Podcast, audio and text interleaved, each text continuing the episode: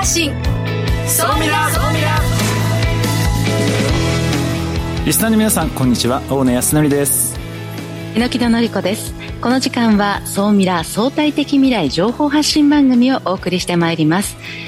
ニュースや情報をもとに仮説を立て予測することが可能な相対的未来につながるヒント総ミラをいち早くリスナーの皆さんにお届けしていく情報番組ですパーソナリティは大野康則さんです。よろしくお願いします。よろしくお願いします。そして日本能率協会総合研究所マーケティングデータバンクエグゼクティブフェロー菊池健二さんです。はい、えー、菊池健二です。今日もよろしくお願いします。今日はですねこの秋も注目をされたある海外のイベントについて紹介したいと思います。よろしくお願いします、はい、さあ本日未来コンパスゲストはこの方です三菱ケミカルアクアソリューションズ株式会社代表取締役の安口正和さんです。安口さんよろしくお願いします。よろしくお願いいたします。えー、安口さんにはですねあの水処理に、まあ、特化したこの会社さんでこれからどういうことをやろうとしているのかねこの辺りをたっぷり後半お話をお聞きしたいなと思っております、はい、よろしくお願いしますこの番組は YouTube でも配信しています。YouTube はラジオ日経の番組サイトからご覧いただけます。こちらもぜひチェックしてください。それでは番組スタートです。この番組は日本能率協会総合研究所の提供でお送りします。総ミラートレンド。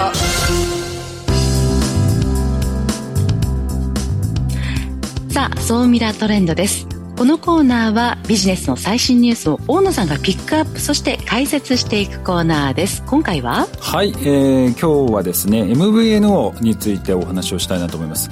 確か先月かな、えー、MVNO について少しお話しさせていただいたんですけれどもちょっと AI と同じでですねここの市場もですね本当に非常に重要でして今までのちょっと通信の常識が大きく変わろうとしているので皆さんもですねちょっとぜひウォッチしていただければなと思います。であの前回も少しちょっとお話ししたんですけれどもあの菅政権時代にですねえー、だいぶこの通信に関する考え方、えー、政府としての対応の仕方が大きく変わってきました。で MVNO というサービス誰でもですねこの通信サービスにこう参入でしやすくなるという体制がようやく整ってきましたと。で具体的にはですねいろいろなこの参入するにあたってさまざまなコストがかかってたんですね。でそのコストが今10分の1にこうなってきてると。これすごくないですか？このたった数年でこの今までやってきてた事業が10分の1にコストがなっていくってなかなかないあれなんですよね。でなんか通信事業ってこう言うとなかなかこうハードルが高いっていうイメージが非常に高いんですけれども、えー、この辺の部分が今大きく変わろうとしてるんですね。で我々の、えー、消費者の方も実はだいぶ敷居が下がってましてナンバーポータビリティって言ってですね通信キャリアを切り替える、えー、時にですね今までだと複雑な、えー、動作っていうのが必要だったんですけれどもこれがなくなってきてですね誰でも簡単に例えば QR を読み込めば、えー、切り替えられるというような形で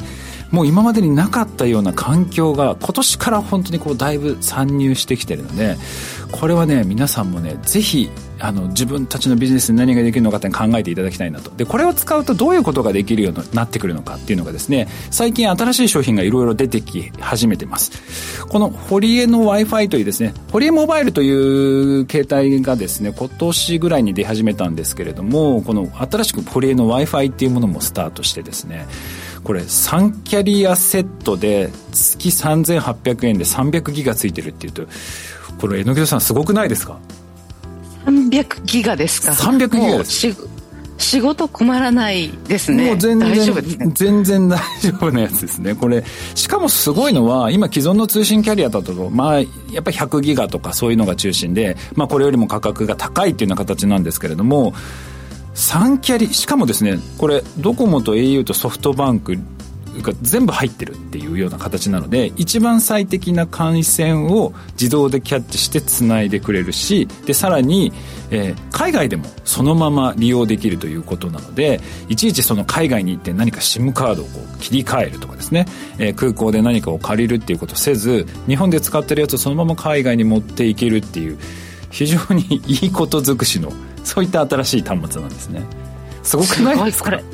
でこれ。はもう私たち手にすることができる商品なんですか、はい、これがですね、えー、先週ちょうど発表になっておりまして今まさにもう販売を開始しているというような状態ですね。なので、えー、今までだとものすごいそのお金を払って、えー、例えばこの海外用の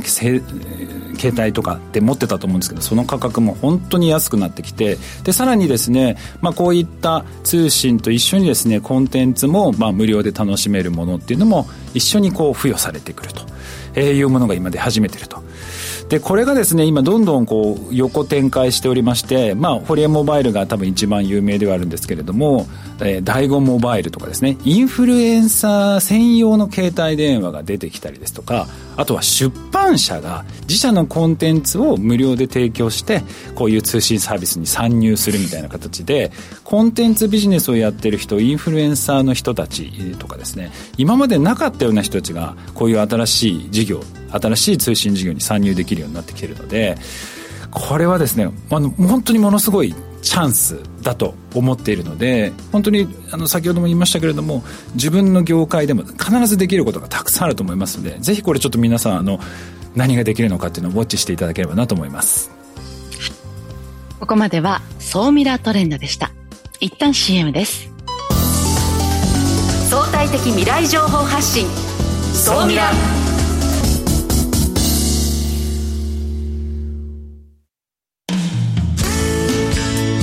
組織の未来創造のために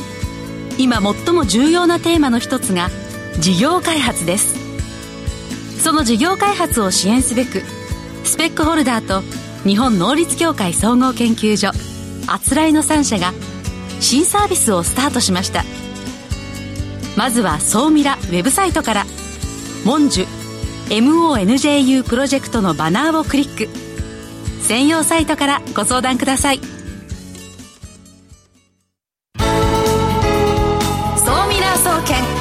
えて菊池所長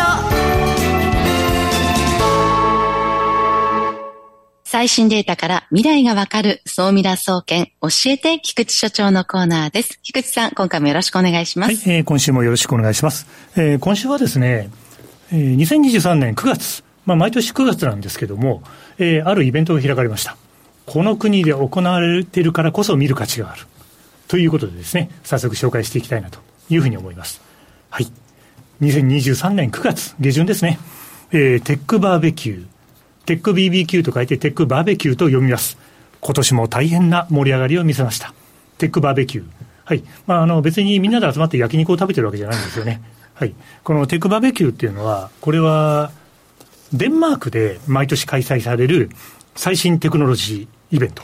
ですね。で、まあ、テックバーベキューを見て、これから世界で何が来るかを見るというのは、おそらく日本の製造業の皆さんも、あるいはサービス業の皆さんも、いろんな業態の人が注目されておられると思います。で、北欧最大のスタートアップイベントで、まあ、北欧は、あの、ご存知の通りですね、この総ミラでも何回か言ってきてるんですけども、社会課題解決型のビジネスのルーツは大体北欧から生まれる。この鉄則があるので、フィンランドでやってるスラッシュとか、あるいはデンマークで行われているテックバーベキューというのは、行われたら、どんなお客さんが来ていて、どんなところが出店していて、どんなところがピッチイベントで勝ってるかということを見ておかれると、ああ、将来的にこんな技術がすごく来るんだなとか、こんなサービスが新しく来るなと、日本にもいずれこの流れが来るよねというようなことをですね、あのいろいろ判断ができるようになると。いうことなんです。で、この2013年ですかね、始まったイベントは、そのテックバーベキューの名前の由来もそうなんですけど、もともとスタートアップの皆さんが公園に集まって、バーベキューをやりながら、自分のビジネスこんなんなんだよみたいなことを紹介し合ってたと。そうなんです。その時のルーツルーツが、あ、やっぱり我々の原点はバーベキューだということでですね。はい。あの、結局バーベキューという名前だけでついつい行きたくなる、そんなイベントだと思うんですけども、まあこれはですね、9月に行われて、もうすでに終わってしまったのでですね、2023年の9月、どんなところが目立ったのかというのを2社ほどですね、ソーミラフリークの皆さんにご紹介したいなというふうに思います。はい。これあの、毎年やってるイベントなんですけど、一つはですね、ハードウェアスタートアップ部門。え、ハードウェアスタートアップ部門というのがあって、今年グランプリを取ったのはですね、これスペルがですね、えー、PHA NOFI。ですから、ファノフィーという読み方でいいと思うんですが、PHA、NOFI。はい。この会社は何やってるかというと、データセンターの中で、ものすごいスピードでつながってシームレスに接続できる高速トランシーバーを作ってる会社なんです。で、あの、多分皆さんの中では、なんでトランシーバーととか、あの、使うところがデータセンターで使うということで、実は、この会社の、このファヌフィーという会社の技術があのとっても注目されてます。ただ、実は、商用化にはまだ時間かかると。2026年。ただ、2026年に、あの、要するに大企業と組んで、もう大規模実験をスタートすると宣言しているものが、2023年の段階で、これ絶対この技術は買いですよということでですね、表彰されている。つまり、われわれは、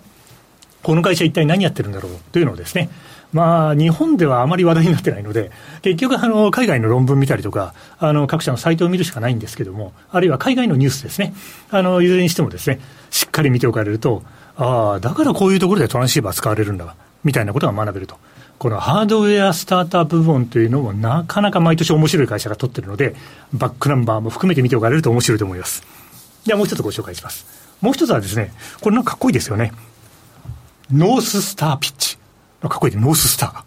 なるほどという感じなんですけど、 North Star Pitch というの、ここで優勝したのがですね、いや、これはですね、なかなかちょっとあの考えさせられるなと思うんですけども、はい、 Dropla Tech っていうですね、スペルは DROPLA、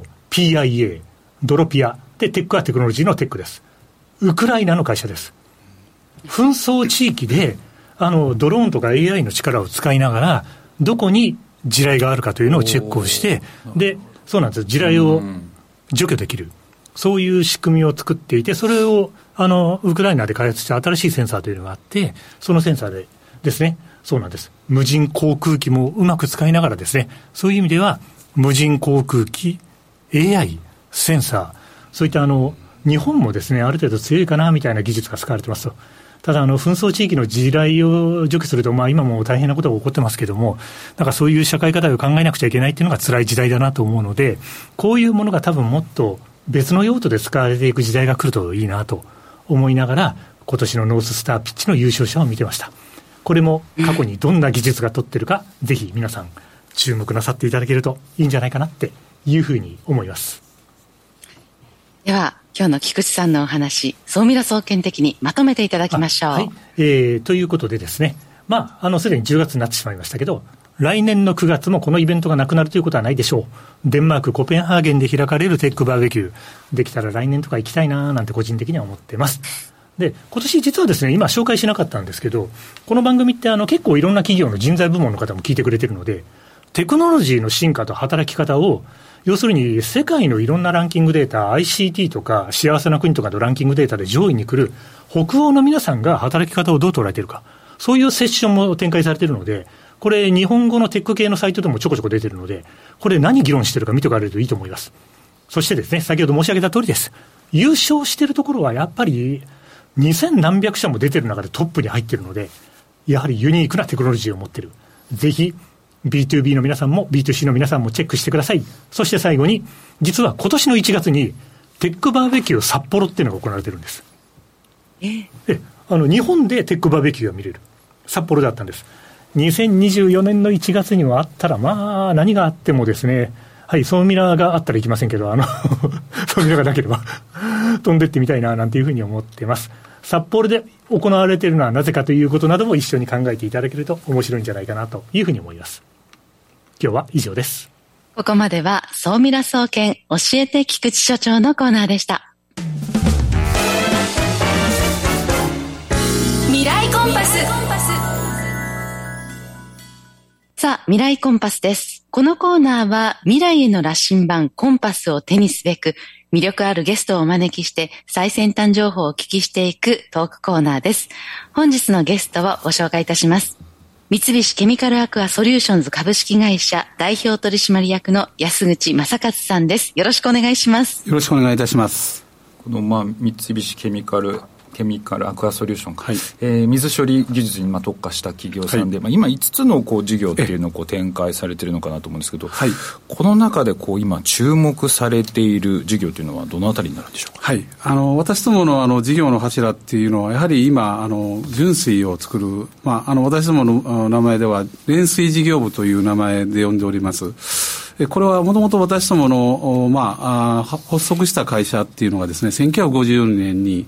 えー、三菱火星社、旧三菱火星社の子会社として、えー、日本連水社という名前で発足しております。まあ、その頃からあの純水の技術を蓄えまして、えー、まあ、長年やってきてるんですけども、えー、現在でもやはりこの事業が、あまあ、会社としての事業の中心になっているというところでございます。なるほど。あと、まあ、ちょっと、私が個人的に気になるのは、この植物、はい工場、えー、これもやられてるんですね。はい、はいあのまあ、もともとあの三菱ケミカルグループの他のですね、グループ会社の、まあ、事業として、えー、やっていたんですけども、えー、2021年からですね、えー、この事業が私どもの方に加わりまして、えー、まあ、現在に至っているというところでございます。なんでこの植物工場事業部っていうのを、はい、まあ、その事業の中の一つにこう入れ込もうとされたんですはい、この植物工場事業っていうのは、まあ、当然水を使う、まあ、事業でございまして、まあ、私どももともと水処理の会社でございます。え当然のことながら、その、まあ、あらゆるですね、水処理ができる中で、まあ、この植物工場でも当然水を使うというところもございまして、まあ、シナジーが発揮できるんだろうというところがありまして、えーまあ、そういったあ、まあ、影響も考えまして、えー、私どもの方に、まあ、移ってきたと移管されてきたということでございます。なるほど。まあ、そういったこうビジネスをされている中、最近、環境負荷低減ビジネスというものにこう、はい、チャレンジをされているというふうにお聞きしたんですけれども、はい、これはどういった取り組みをされているんでしょうか、えー、はい、あの私どもはですね、やはりその水処理、まあ、エンジニアリング会社でございますので、まあ、長年にわたりまして、まあ、お客様のいただきましたスペックですね、まあ、それをですね、まあ、しっかりと答えるようなですね、高品質の装置であったり、まあ、あるいはそのためには納期であったり、えー、まあ、えー、安全に問題なく稼働することに、まあ、進めてきたんですけども、まあ、これはこれで一つの大事な仕事ではございますけども、やはり私たちがやっているこのビジネスを通しましてですね、えー、さらなるまあ付加価値、もっと言えばこうソリューションを提供しながらですね、えー、この環境負荷低減ができないかなと、えー、むしろこれをですね、次の事業の柱にしていきたいなと、そういうふうに考えている次第でございます。なので、その中で、例えばその資源回収ソリューションですとか、はい、まあ、再生エネルギーというところがまあ入ってくると、はい、そういうことですね。はい。なるほど。榎木戸さん、最近、その水に関することっていうのは、多分海外とか行かれて、だいぶこう意識っていうのところが変わってきたかなと思うんですけれども、この水処理をやられている、この三菱ケミカルさん、こうどのあたりが気になりますか？いや、本当に世界を回っていて、水資源の重要性を本当に肌で今感じているところなんですけれども、安口さんにお聞きしたいんですが、はい、この先私たちは本当に水とこうずっと仲良くし続けることができるのか、うん、人口増加に伴って本当にこう水の重要性、水が足りないくなるんじゃないかっていうのが、なんかすごく簡単に想像できるんですけれども、あの、今後さらに、例えば生活用水もそうですけど、工業用水なんかもこうこれまで以上に必要になってきますよね。今後こう私たちはこう水ってどのくらい使うようになっていくのか、なんかこうそうした数字みたいなものってお持ちですか？あの、今ちょっと特には用意しておりませんけども、おっしゃられる通りでございましてですね、あの、もう、どんどんどんどん世界がこう発展していくとですね、当然必要になってくるのはまあ水であると。この辺りはあの私たちやはり恵まれた環境に、日本という恵まれた環境におりますので、なかなかその部分っていうのは実感しづらいかと思うんですけども、世界的にはもう本当に水っていうのはもう、えー、一番大事な資源だと私自身も思ってますし、まあそれをどういうふうに確保していくかというところで考えますとですね、あの、まあ、むあの私ももちろん水を作る装置を作っておるんですけども、まあそれだけじゃなくて、いかに水を循環させていくか、うん。水を捨てないようにするか、えー、特にこの排水っていう部分に関しましてはですね、えー、川にあるいは海に放流すればいいっていう話じゃなくて、これをどういかに再利用して、無駄なものを一切出さないかと。えー、こういうところに私たち自身もですね、スポットを浴び、あの、まあ、当ててですね、え事業をまあ促進していきたいと、そういうふうに考えている次第です。そうですよねだからそこでちゃんと処理できるようになれば水を本当に有効活用できるようになってくると、まあ、そういったところでこの環境負荷低減ビジネスにまあ力を入れていこうと、はい、でそんな中まさにそのまあ、循環という意味では、はい、あの濃縮バイオ液製造というものを最近こう開始をされているのかなと思うんですけれども、はい、これはどういった経緯で、まあ、この製造まで至ったんですか、はい、あの今回のこの濃縮培養液費ですね、あのあのまあ製造の必要性をまあ教えていただいたのが、えー、九州大学の矢部教授です。えー、矢部教授はあの今回ですね、一緒に事業をさせていただきました、えー、福岡県の築城町のですね、液費事業にまあ長く関わっておられまして、えー、まあその関係でですね、弊社にお声掛けをいただきました。えーまあ、それがあの私どもがですね、この濃縮培養液費製造に、まあ、取り組むきっかけになったというところなんですが、えーまあ、その取り組みをですね、この福岡県のですね、リサイクル総合研究事業化センターにご支援をいただきまして、いわゆる産官学ですね、えー、まあ、あの、計5社によるですね、まあ、共同研究プロジェクトとして、まあ、2020年にスタートしたというのが、あの、由来でございます。これ具体的には、えっと、死尿とか浄化層のお,、でを使って、はい、そこから堆肥を作る。あのおでというか死尿ですねまさに。はい。でそこから堆肥を作るっていう。えあの肥料液肥をですね。はい。あの濃縮をするというところでですね。はいこれは、まあ、今まではあんまりこういうのっていうのは世の中になかったものなんですか？え今、まあ、死の処理とかですね、まあ、いろんなところで注目は、まあ、浴びておるんですが、えー、まあ、液肥というところに、まあ、スポットを当ててやっているという意味ではですね、まあ、やはり、あの、それ、それほどなかったんじゃないかなと思っております。でこの死尿を使ってっていうところは、あの、技術的にやっぱり難しいところが結構あったんですか？そうですね。あの、やはりこのあたりっていうのは、まあ私ども長年こう排水処理っていう事業をやっておりますので、まあその辺のまあ経験というか知見ですか。この辺がやはりうまくいかせたんじゃないかなと。え、やはり、あの、まあ、結局はアレンジになるかと思いますので、私たちが持っている技術を組み合わせて対応すると、こういうことに尽きるんじゃないかなと思います。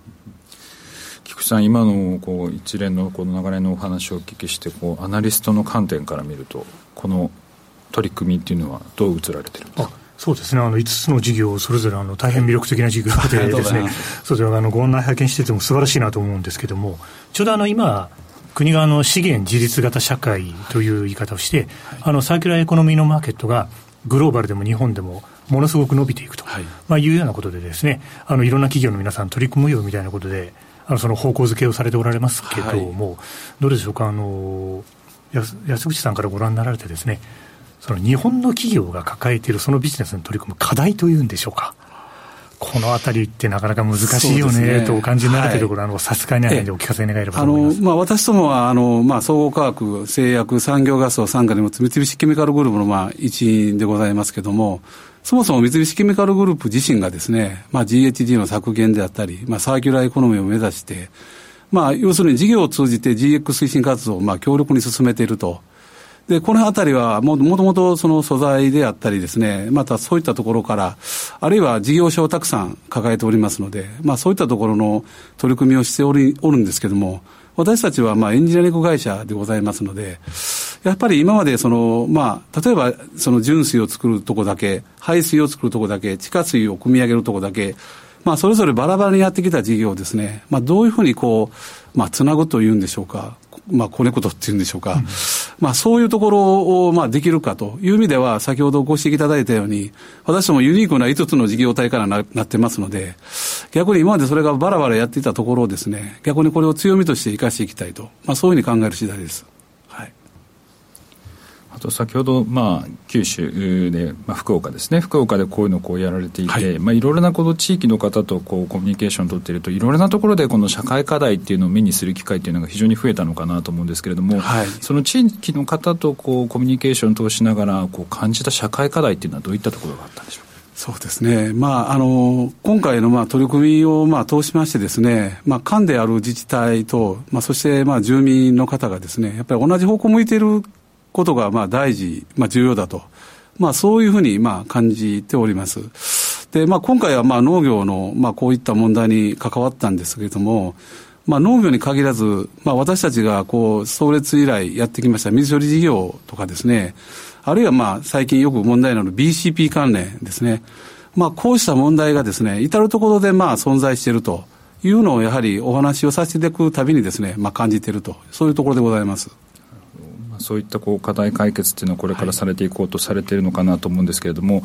その先ほどもまあ資源回収ソリューション循環型というところがまあ非常にこう重要なポイントになってくるとお話だったんですけれども本社がこう目指すその循環型農業のこう形というのはどういったものがあるんですか、はい。あのまあ、今回、まさに、まあ、循環型農業の、まああまあ、方向性をです、ね、目指してやってるんですけども、まあ、このあたりやはり地域によって異なるんじゃないかなと考えてます。それはまあ原料であったり、まあ、作物であったり、まあ、あの気候であったり、まあ、農地面積とか、まあ、それぞれその場所によって異なってくるかなと思ってますので、おっしゃられるように、やはり地元の方とですね、まあ、いろいろ相談して、私たち自身も、まあ、あの、事務所でいろいろ考えるんじゃなくてですね、現地の方とやっぱり相談しながら、意見交換をするっていう、まあ、コミュニケーションが非常に大事かなと思っております。で、私どもは、まあ、あの、2021年から植物工場事業をやっておるんですけども、まあ、あの、まあ、よくやってますけど、あの、陸上養殖なんかとですね、組み合わせた、まあ、アクアポニックスのようなですね、もう陸上とそれから植物工場がセットになった、まあ、そういうふうなものをですね、やはり、あの、消費地の近くで、まあ、設置していくことで、まあ、いろいろ抱えているその食料自給率の問題なんかも解決できる手立てになるんじゃないかなと、そういうところは非常に期待しております。なるほど、はい、確かにアクアポニクス的なこの事業っていうのも非常に重要なところですよね。お時間がですね、そろそろ来てしまいましたので、はい、この後ですね、ソーミラーアフタートークの方では、今後の事業展開ですね、えー、そういったところですとか、各プロジェクトの内容を少しずつあの深掘りしていきたいなと思っております。はい、えー、本日のゲストは、三菱ケミカルアクアソリューションズ株式会社、代表取締役安口正勝さんにお越しいただきました。ありがとうございました。ありがとうございました。ここまでは未来コンパスのコーナーでした。はい榎木戸さんは今どちらでしたっけ？えっ、ー、と今日はアルゼンチンブエノスアイレスからはいお届けしています。あれアルゼンチンって今回初初めてでしたっけ？はい初めてです。どうですか？